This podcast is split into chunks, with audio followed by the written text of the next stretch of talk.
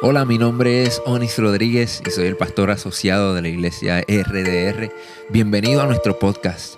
Si aún no lo has hecho, toma este tiempo para suscribirte, conéctate con nosotros, hazte parte de nuestra familia. Esta es nuestra manera de invertir en ti y por eso queremos conectarnos contigo para que obtengas todos los recursos que proveemos para ti. Si ya eres parte de nuestra familia, comparte nuestro contenido con tus amigos.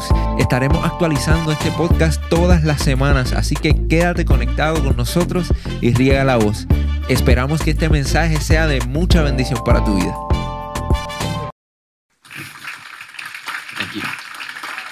Buenos días a todos, qué bueno que están con nosotros una vez más. Bienvenidos a los que nos visitan por primera vez, también a todos ustedes los que nos están viendo a través de las redes sociales, qué bueno que pudieron conectarse con nosotros. Vamos a tomar un tiempo para, para pedirle a Dios que hable a nuestros corazones. Ahí donde estás, cierra tus ojos, eh, si puedes poner tu mano en tu corazón y vamos a hablar con Dios. Padre, gracias por tu misericordia, por tu gracia. Gracias por llamarnos, por escogernos, Señor. Y gracias porque tu palabra sigue viva y sigue hablándonos, Señor. Como espada de doble filo, Señor, sigue confrontándonos también. Sigue trayendo consuelo a aquellos que necesitan consuelo.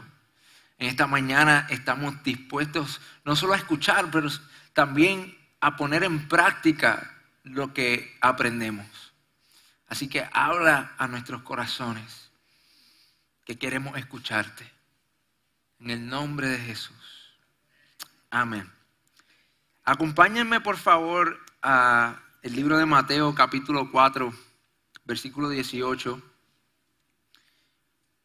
para comenzar esta serie me, gustaría leer este versículo. Estos versículos dicen en el versículo 18 del capítulo 4 de Mateo, mientras caminaba junto al mar de Galilea, Jesús vio a dos hermanos. Uno era Simón, llamado Pedro, y el otro Andrés. Estaban echando la red al lago, pues eran pescadores. Vengan y síganme les dijo Jesús, y los haré pescadores de hombres. Al instante dejaron las redes y los siguieron. ¿Cuántos saben que la escritura nos enseña que Jesús es el mismo ayer, hoy y siempre? ¿Cuántos creen eso? Jesús es el mismo ayer, hoy y siempre. ¿Y qué significa esto? Que la misma invitación, el mismo llamado que Jesús le hizo a Pedro y a Andrés, Él continúa haciéndolo hoy. Alrededor del mundo, a la humanidad, Jesús continúa diciendo, vengan y síganme. Vengan y síganme. Y muchos de nosotros hemos decidido responder a ese llamado. Muchos de nosotros hemos decidido aceptar esa invitación. Pero si vamos a aceptar esta invitación, hay una pregunta muy importante que nos debemos hacer y que muchos fallamos en hacerla. Y es la siguiente, y es el título de esta serie. ¿Hacia dónde se dirige Jesús? ¿Hacia dónde se dirige Jesús? Porque si queremos tomar en serio esto de seguir a Jesús, tenemos que hacernos esta pregunta. Tenemos que preguntarnos hacia dónde se dirige el Maestro. Porque seguir a Jesús no se trata de nosotros caminar y que Jesús nos siga a nosotros y que arregle todos los errores que nosotros hacemos y nosotros simplemente vamos a donde creemos y a donde nos sentimos ir, hacia donde pensamos que es mejor. No, seguir a Jesús es seguirlo a Él. Y Jesús no es una palabra mágica que tú dices al, final de tu oración para que se cumpla un deseo. Jesús no es la manera de, mejorar tú, de, superación personal. Él, él es un maestro que nos ha invitado a seguirlo. Y si lo vamos a seguir, tenemos que hacernos esta pregunta. ¿Hacia dónde se dirige Jesús? sumamente importante preguntarnos eso. Y si queremos saber hacia dónde Él se dirige, necesitamos entender cuáles son las prioridades de nuestro Maestro.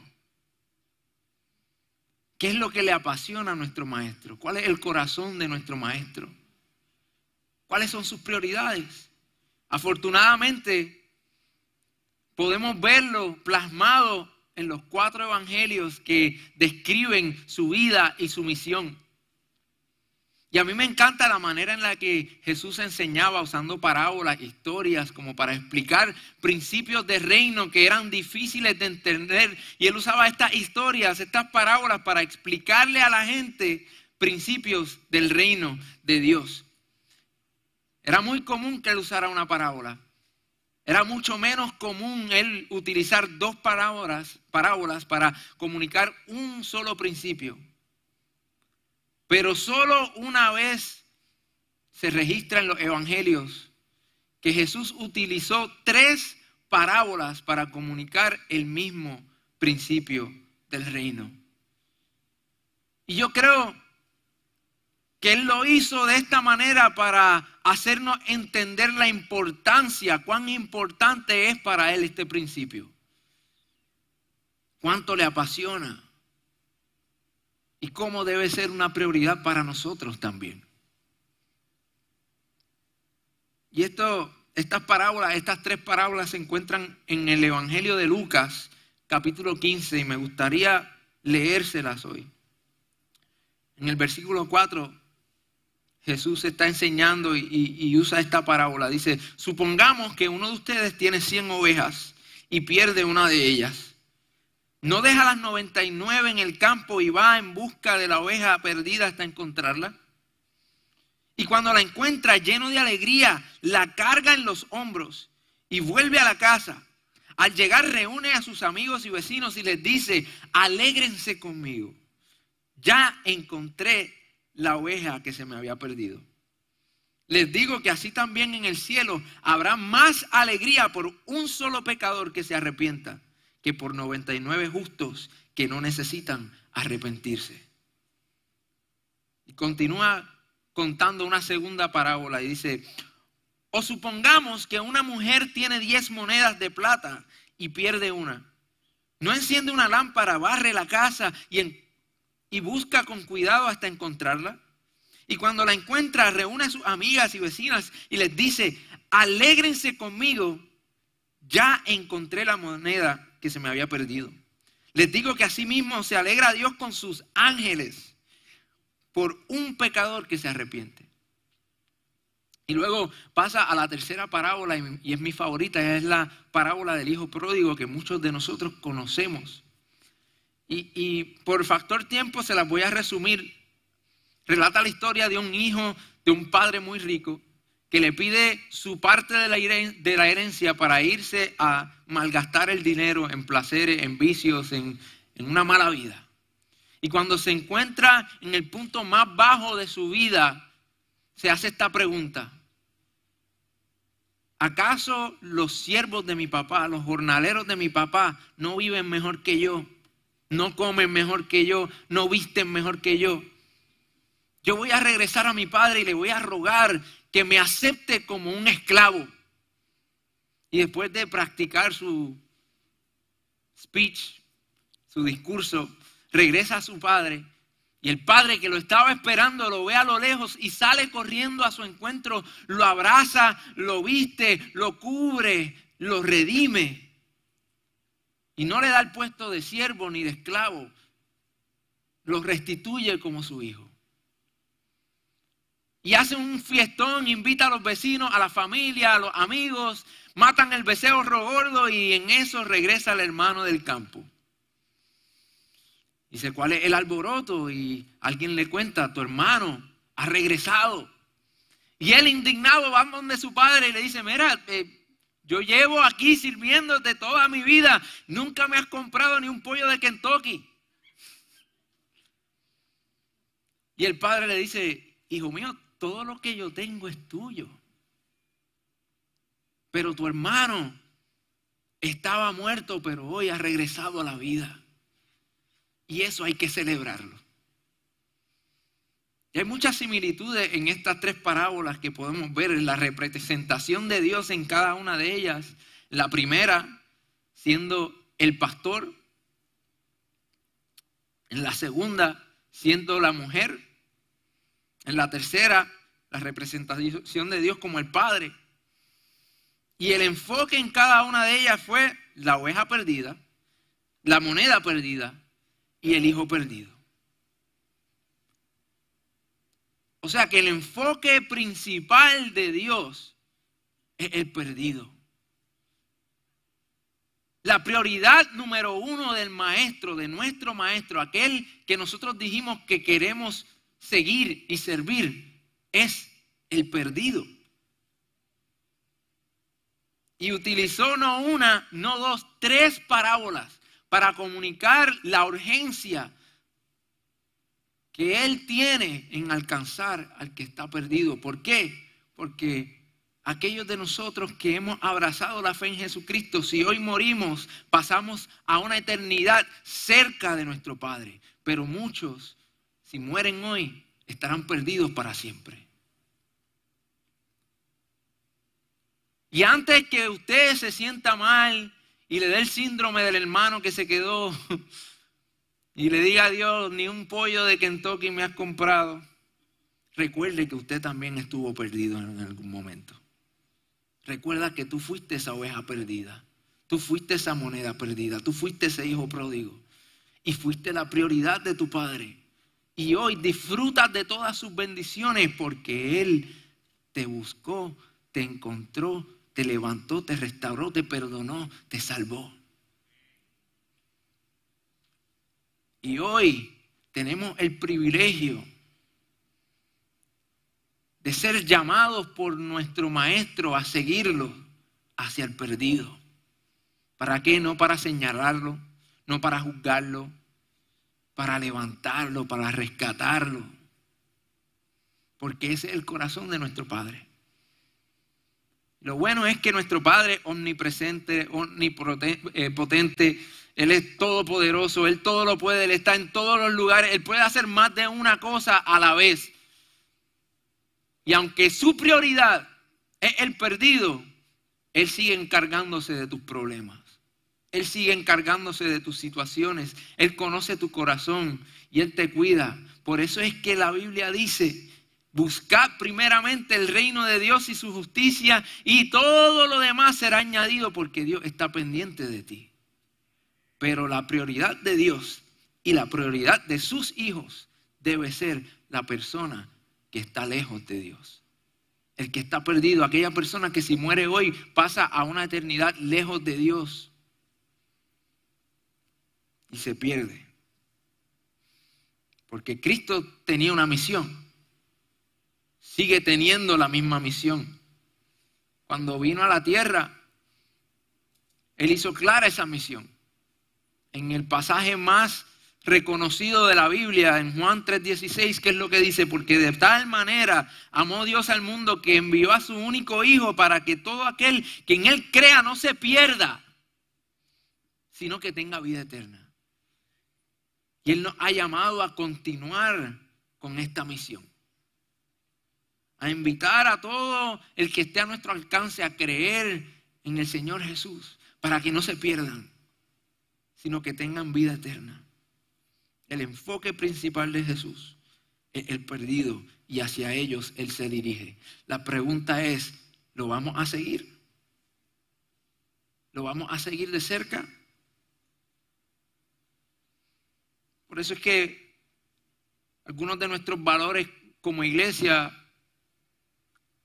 son tan importantes para nosotros, el primero es que nosotros hacemos lo que sea menos pecar con tal de alcanzar al perdido. Tenemos otro valor que dice que nosotros no somos consumidores, sino que contribuimos porque la iglesia no existe para nosotros, nosotros somos la iglesia y existimos para el mundo.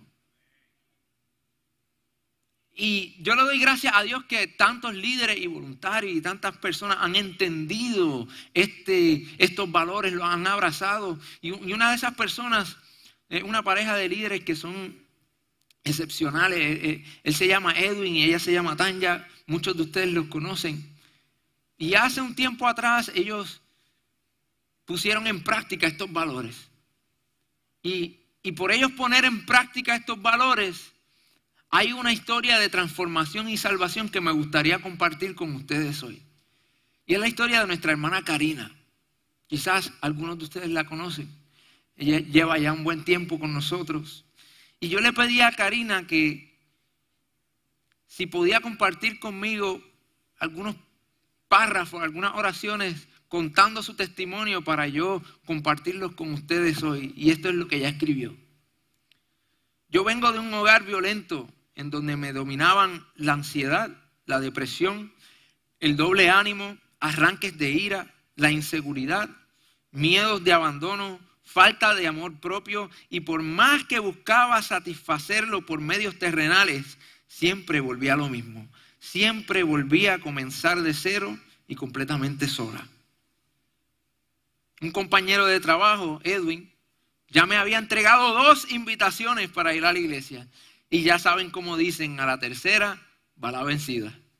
El primer día que llegué a la iglesia, Dios me habló haciéndome entender que había llegado a casa, donde iba a poder sanar y donde iba a entender cuáles eran todos los planes y propósitos de Dios para conmigo. Fue una transformación lenta, no algo de la noche a la mañana. Dios comenzó a trabajar en mí, sanando mi espíritu. Él proveyó herramientas mediante eh, comunicación diaria, a través de las adoraciones, a través de las prédicas. Y poco a poco fui restaurando mi relación con Dios. Luego esa relación, luego de esa relación haberse fortalecido, el Señor me llamó a la obediencia y ahí puedo decir que es cuando más he visto su mano. Obediencia significando que ahora todo esto que había aprendido en esos meses consecutivos que comencé a ir a los servicios los domingos, a los miércoles, el cielo y la tierra, toda esa información tenía que ponerla en práctica, viviendo una vida en armonía con la palabra y mediante el servicio. Hoy por hoy, no importa cuántas batallas lleguen a mi puerta, yo descanso en mi Señor. Y muchos son testigos de muchas cosas y eventos que han seguido ocurriendo y cómo los he podido enfrentar con la certeza de que todo está en las manos del Señor y nunca jamás volverá a estar sola. Hoy en día, si va a darle ese aplauso fuerte, dáselo al Señor que Él merece toda la gloria. Hoy en día, si la iglesia tiene 20 ministerios, Karina sirve en 21.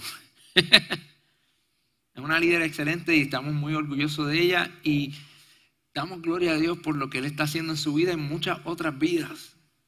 Pero yo me pregunto qué hubiera sucedido si Edwin y Tanya hubieran ignorado la necesidad de Karina. Si se hubieran enfocado más bien en sus propios problemas, en sus propias metas, en sus propias necesidades, y hubieran ignorado esta alma que estaba ahogada en ansiedad, depresión, que estaba camino a la perdición, ¿qué hubiera sucedido? Y el problema de muchos de nosotros es que a veces nosotros escogemos seguir a Cristo, pero lo hacemos desde una distancia segura. Lo hacemos de una distancia segura donde no me sienta demasiado confrontado, donde no me sienta demasiado retado a cambiar a ser transformado. Siempre y cuando no interrumpa mi seguridad ni mi comodidad, voy a seguirlo a una distancia segura. Y leo el versículo bíblico del día y me siento mejor acerca de mí mismo. Y veo las series cristianas de Chosen y The Bible y qué sé yo, y me siento más cerca de Dios. Y voy a la iglesia los domingos y cumplí con Dios. Pero estamos demasiado lejos como para realmente ensuciarnos las manos en la misión. Como ponernos manos a la obra junto con nuestro maestro. Y eso fue lo que le pasó a Pedro. Comenzamos esta prédica, este mensaje, leyendo el llamamiento de Pedro a ser discípulo. Y él lo aceptó y siguió a Cristo de cerca, pero en un momento dado en su vida, cuando las cosas se pusieron más difíciles, decidió seguirlo de lejos, a una distancia segura. Encontramos en Mateo capítulo 26, versículo 58, una vez Jesucristo fue arrestado, que los discípulos fueron dispersados, Pedro lo siguió a una distancia. Y dice el versículo 58, pero Pedro lo siguió de lejos hasta el patio del sumo sacerdote. Entró y se sentó con los guardias para ver en qué terminaba aquello. Y continúa diciendo la historia que lo reconocieron. Y le preguntaron, oye, tú no eres uno de sus discípulos, yo como que te reconozco. Y él lo negó. ¿Por qué? Porque ponía en riesgo su seguridad, ponía en riesgo su comodidad. Ahora seguir a, a Cristo costaba algo. ¿Y qué iban a pensar? ¿Qué iban a decir? Cuando las cosas se ponen más difíciles, es cuando más tentados somos a seguir a Jesús a una distancia segura. Y Pedro, tanto fue así que terminó hasta maldiciendo para asegurarse de que no lo reconocieran. Y es que mientras más larga sea la distancia entre tú y el maestro, más te va a enfocar en ti. Más te va a enfocar en tu problema, más te va a enfocar en lo que puedes perder, más te va a enfocar en tu comodidad, en tu seguridad, en las cosas que tú quieres, tú, tú, tú, tú, tú, y todo gira alrededor de ti. Y no te das cuenta que alrededor de ti hay un mundo que se pierde porque estás centrado en ti mismo, siguiendo a Jesucristo a una distancia segura. Pero mientras más cerca estás del Maestro, más clara tienes su misión. Más enfocado estás en cumplir con el llamado que Él te ha hecho. De que sin importar lo que cueste, sin importar la falta de comodidad, sin importar si pones en riesgo tu seguridad, tú vas por el perdido. Porque de esa misma manera Cristo fue por ti. Sin importarle su propia conveniencia, ni seguridad, ni comodidad. Y a veces no nos damos cuenta de las señales que nos dicen que estamos siguiendo al Maestro a una distancia, que necesitamos acercarnos más a Él. Y para mí, Personalmente yo, cuando me veo demasiado enfocado en mis propias metas, en mis propios deseos, cuando me, veo demasiado enfocado en lo que yo quiero, y cuando veo que pierdo de vista la misión y el llamado que Dios me ha hecho, es cuando sé que necesito seguirlo más de cerca. Y para ti quizás sea que esas señales te están diciendo que necesitas acercarte porque estás tan centrado en ti mismo, en tus problemas, en tus circunstancias, en lo que te está pasando, en lo que te hicieron, en lo que dejaron de hacerte, que has perdido la noción de que hay gente alrededor tuyo que se está perdiendo sin el maestro. Y estar enfocado en tu propia situación te prohíbe ver la necesidad a tu alrededor. O tal vez estás tan enfocado en tu timidez y, piensa, mira, en realidad yo no, sé hablar con la gente, yo no sé compartir el Evangelio con, la gente, yo mejor me quedo callado, callada. Eso no es para mí, yo no he sido llamado a, ser evangelista, ese don no lo tengo yo. Yo eso se lo dejo a la gente que predica y a los evangelistas que hacen eh, cruzadas y todo eso. O tal vez te enfocas tanto en tu falta de, recursos o, quizás te has metido en una burbuja donde te has rodeado de gente cristiana y estás en un punto que tú ni siquiera interactúas con gente que no conoce a Cristo. Y quiero hacer algo claro porque es importante rodearte de gente que, que fortalezcan tu fe, pero no es segregarte del mundo porque Dios te ha llamado a ser la luz y la sal del mundo. Y Jesucristo fue y cenó con los pecadores. Y andó con los pecadores, pero ellos no influyeron en él. Él fue luz en medio de las tinieblas. Y nosotros no podemos permitir que las tinieblas opaquen nuestra luz. Al contrario, que nuestra luz opaquen las tinieblas. Pero en la burbuja de lo que se convierte el club social de la iglesia no lo vamos a lograr. Hay que salir de nuestra zona de confort. Y la pregunta que te hago en esta mañana es la siguiente. ¿Escogerás seguir a Jesús aún cuando se haga más difícil? Cuando las cosas se pongan más difíciles. Cuando tu seguridad y tu comodidad se vean en juego, en riesgo. ¿Escogerás seguir a Jesús entonces? ¿O lo seguirás meramente a una distancia segura? Hoy quiero hablarles un poco de una historia que la mayoría de nosotros conocemos. Y es la historia del Titanic. Les invito a ver el documental de tres horas donde Leonardo DiCaprio se para al frente y hace así, I'm the king of the world. Tremendo documental. Es un chiste, no es un documental. Y no voy a chotear mi edad, pero sí, la vi en el cine. Eh, esa película fue basada en una historia real, una historia muy triste. En el 10 de abril de 1912, este gran barco, que en el momento era el barco más grande del mundo, embarca en su primer viaje desde Southampton hacia la ciudad de Nueva York. Y dice que cada bote salvavidas que tenía este barco tenía la capacidad de 70 personas. Y una vez el barco choca con el, glaciar, comienza a hundirse, empiezan a meter gente en los botes y, y dice que la primera hora, cuenta la historia y la documentación, que esa primera hora solo llenaron los botes a mitad, 30 personas hasta 12 personas por bote. Y esa esta tragedia se pone peor cuando sucede lo que le llaman la segunda tragedia del Titanic. Y es que cuando estaba la gente ahogándose en el agua, los botes que tenían más que suficiente espacio, en vez de regresar hacia, hacia donde están las víctimas y rescatarlos, decidieron remar en la dirección contraria.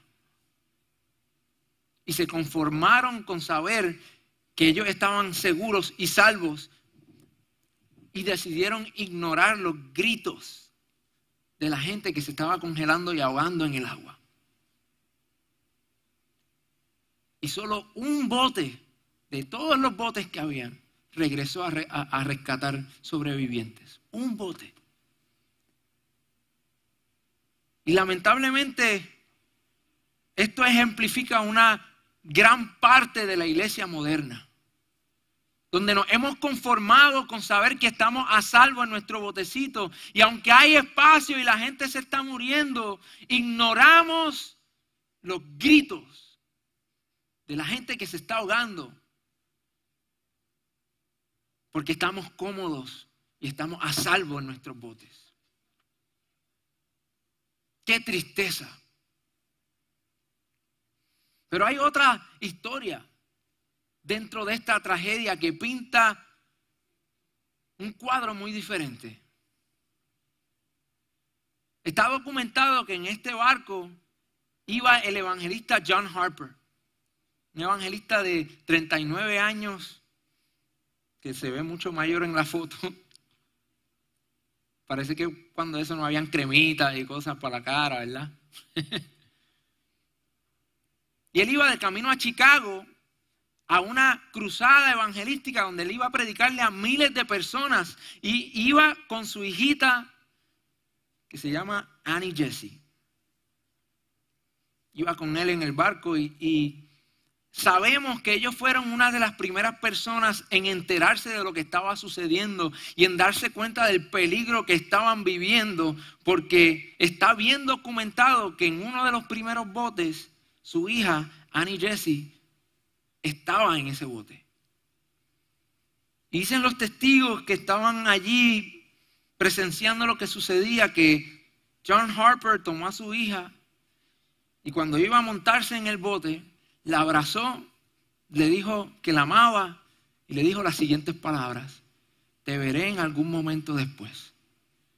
La puso en el barco Y cuentan los testigos que corrió de nuevo hacia el peligro, tocando desesperadamente cada puerta y gritando a toda voz, mujeres, niños y aquellos que no conozcan a Jesús, salven su vida, salven su vida. Puerta tras puerta, continuó haciendo lo mismo hasta que se encontró en el agua con el resto de las víctimas. Y una vez que se dio cuenta que ya no había esperanza de, de sobrevivir, cambió entonces su prédica, cambió entonces su llamado y comenzó a gritar a toda voz por encima de todos los gritos de sufrimiento que habían en el agua.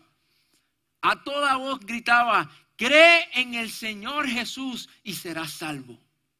Cree en el Señor Jesús y serás salvo.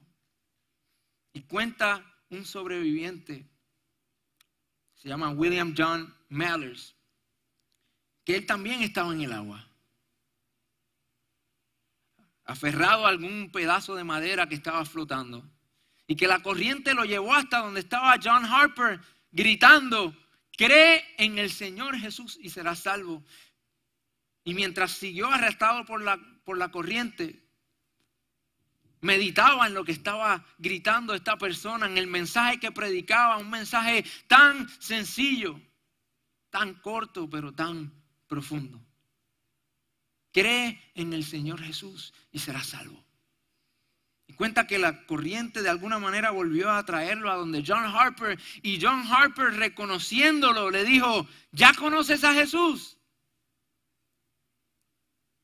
Y él le dice, no, aún no.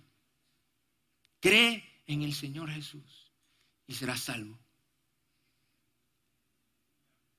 Y este muchacho de 19 años fue uno de las pocas personas que el barco que regresó a buscar salvó, rescató.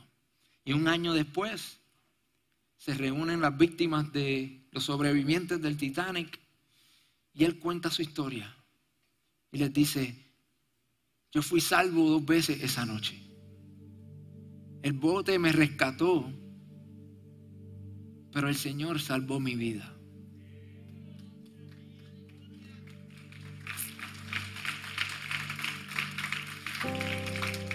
Esta historia ejemplifica la iglesia que Dios nos llama a ser. Esta historia ejemplifica el llamado que Dios nos ha hecho, que el Maestro nos ha hecho de seguirlo. ¿Hacia dónde? Hacia el perdido. De darnos cuenta que en nuestro barco hay más que suficiente espacio. Y que hay gente que está en el agua muriendo. La pregunta es, ¿vas a seguirlo de cerca? ¿O te vas a conformar con tu seguridad y tu comodidad? ¿Vas a seguir, vas a regresar por la gente que aún está perdida? Por encima de lo que puedan decir, por encima de lo que puedan pensar, por encima de lo que pueda costar vas a conformarte con estar en tu botecito sano y salvo. Mientras meditamos en eso, quiero invitarte a, que te pongas de pie conmigo.